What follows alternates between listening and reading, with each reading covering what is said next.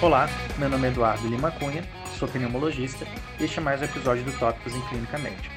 Hoje falarei sobre a atualização do tratamento da asma, principalmente da asma ambulatorial. Antes de tudo, é importante ressaltar algumas questões. A asma possui uma diretriz mundial que é a mais importante para quem quer estudar o tema, chamada GINA. E o GINA ele tem edições anuais. E desde 2019 ele teve uma, modific uma modificação nas recomendações do tratamento da asma leve, que tem sido incorporadas por todas as outras diretrizes.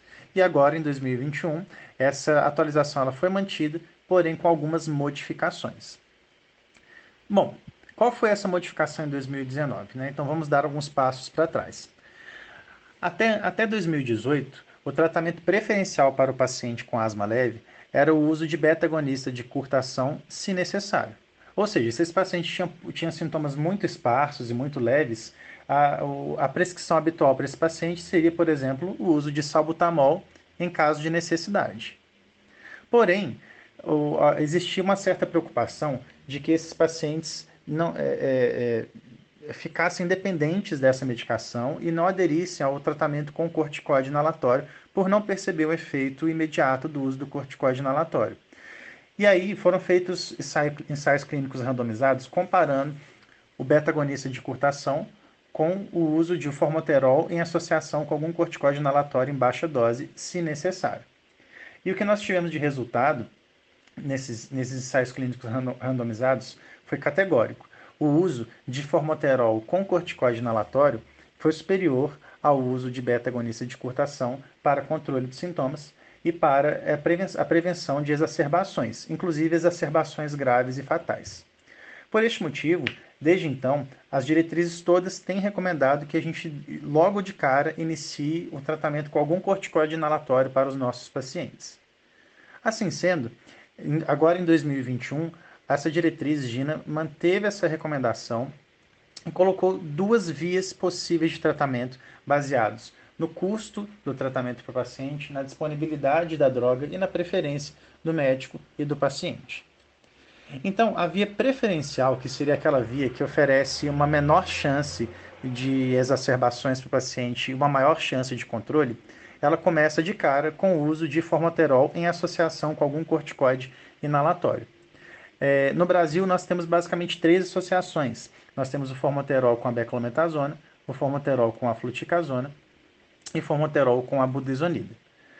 Então, se o seu paciente possui aproximadamente dois, dois dias de sintoma por mês ou um pouco mais do que isso, esse paciente é um candidato a fazer uso dessa terapia. Se caso seu paciente não melhore ou apresente uma, um, é, alguns critérios de descontrole, você vai passar a utilizar essa droga de forma fixa. Ou seja, você vai dar uma dose de manutenção de formoterol com corticoide inalatório em baixa dose. Isso todos os dias. Se este paciente não melhorar com essa, com essa dose, você vai reavaliar o controle, o controle do seu paciente e passar para uma dose média de corticoide inalatório em associação com formoterol todos os dias. E se esse paciente não melhorar, aí você tem algumas opções. Primeira delas, aumentar a dose desse corticoide inalatório para alta dose. Segunda opção, associar um anticolinérgico de longa ação, como por exemplo o tiotrópio, ou então fazer o que a gente chama de fenotipagem desse paciente, procurando saber se a asma dele é uma asma alérgica, que é aquela em que você tem uma, um aumento do, da quantidade de IgE, ou então se esse paciente tem uma asma eosinofílica, que é aquela em que, que ele possui uma quantidade grande de eosinófilos no escarro, ou então no sangue periférico, é, ou então se é uma, possuem uma asma neutrofílica, que é aquela em que ele possui uma grande quantidade de neutrófilos no escarro, ou que ele não tem nenhum critério para você chamar ele de alérgico ou de eosinofílico. Baseado, então, nessa, nessa fenotipagem, você pode é, iniciar um tratamento com o omalizumab, que seria a droga anti-IgE, ou com outros imunobiológicos para é, pacientes eosinofílicos. Além disso, nesse paciente, ainda existe a possibilidade da associação de azitromicina, é, como dose profilática, é, de um antileucotrieno, como por exemplo o montelukast, e, e assim por diante. Né? Então nós temos outras, outras opções terapêuticas, isso merece um podcast à parte.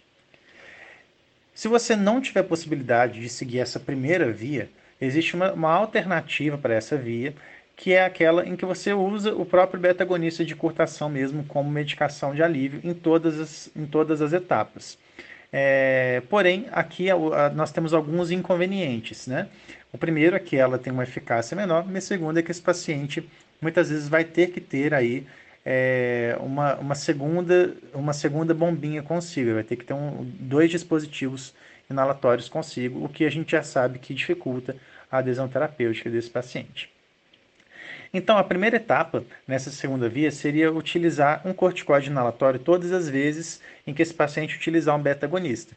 Por isso, é uma prescrição comum que nós temos, por exemplo, o uso de aerolinha se necessário, teria que ser sempre acompanhada de uma dose também de beclometasona se necessário. A segunda opção do tratamento é, seria você fazer uma dose baixa de corticoide inalatório todos os dias e manter o beta-agonista de curtação como opção de alívio. Caso esse paciente não atinja o controle satisfatório, a terceira etapa seria uma dose baixa de corticoide inalatório com um beta-agonista de longa ação, e aí não necessariamente precisa ser o formoterol, pode ser qualquer beta-agonista de longa ação, e como alívio, utilizar novamente o beta-agonista de curta ação. A quarta etapa seria a dose, é, seria o uso de uma dose média ou alta de corticoide inalatório em associação com beta-agonista de longa ação. E a etapa 5 seria a adição de alguma das medicações que já foi falado no, na, na, no fluxograma anterior anticolinético de longação, antileucotrieno, algum é, anti-IgE e assim por diante.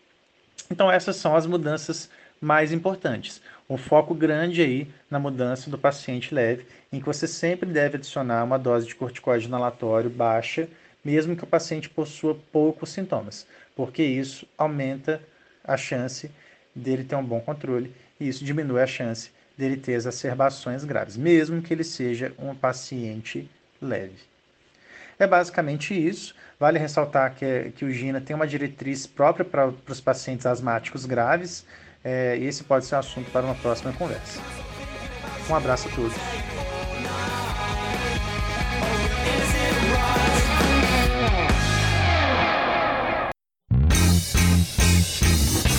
Você que está aí acompanhando Tópicos. Para não perder nenhum episódio, assine o nosso podcast no Spotify, Apple Podcasts SoundCloud ou seu agregador preferido. E toda semana você receberá um aviso de um novo episódio lançado. Aproveita e deixa também uma avaliação nossa por lá. O arroba Tópicos Podcast é o nosso canal de interação no Instagram, onde publicamos material extra, quiz para ajudar a consolidar as informações e você pode deixar seu comentário ou sugestão de temas. Lembrando que o podcast é uma ferramenta de orientação educacional e informação, não substituindo uma recomendação de saúde ou diretriz de condutas. Obrigado e até o próximo episódio.